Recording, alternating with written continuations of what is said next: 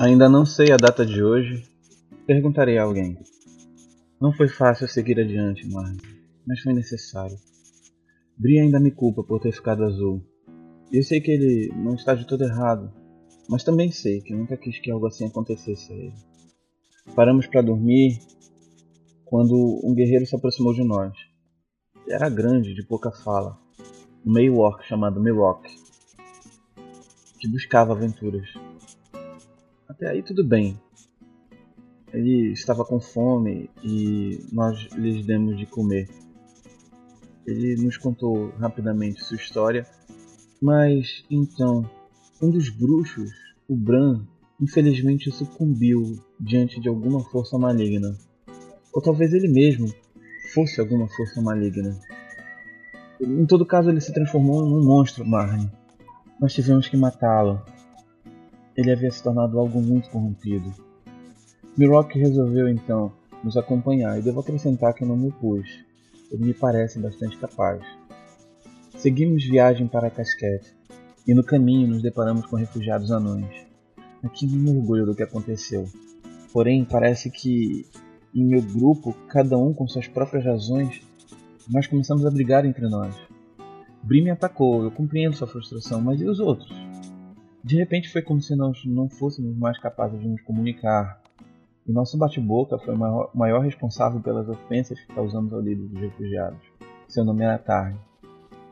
Marne, eu estava tão decepcionado e triste que nem notei a grande besteira que cometi. Eu os deixei seguir em direção a Pax Tarkas, em direção à magia maligna, em direção à morte certa. No momento, entretanto, nem sequer me ocorreu semelhante possibilidade. Seguimos adiante finalmente encontramos Casquete. O lugar, terrivelmente corrompido, me chamou a atenção.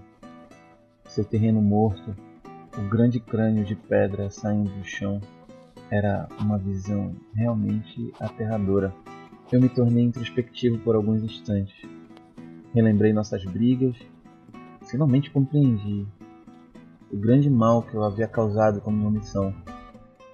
Eu me dirigi aos meus amigos e disse: Sei que vocês não me consideram seu líder.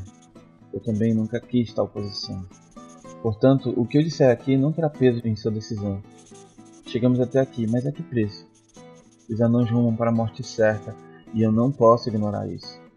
Não sei o que vocês farão, eu sei o que eu farei. Irei alertá-los. Irei avisá-los do perigo.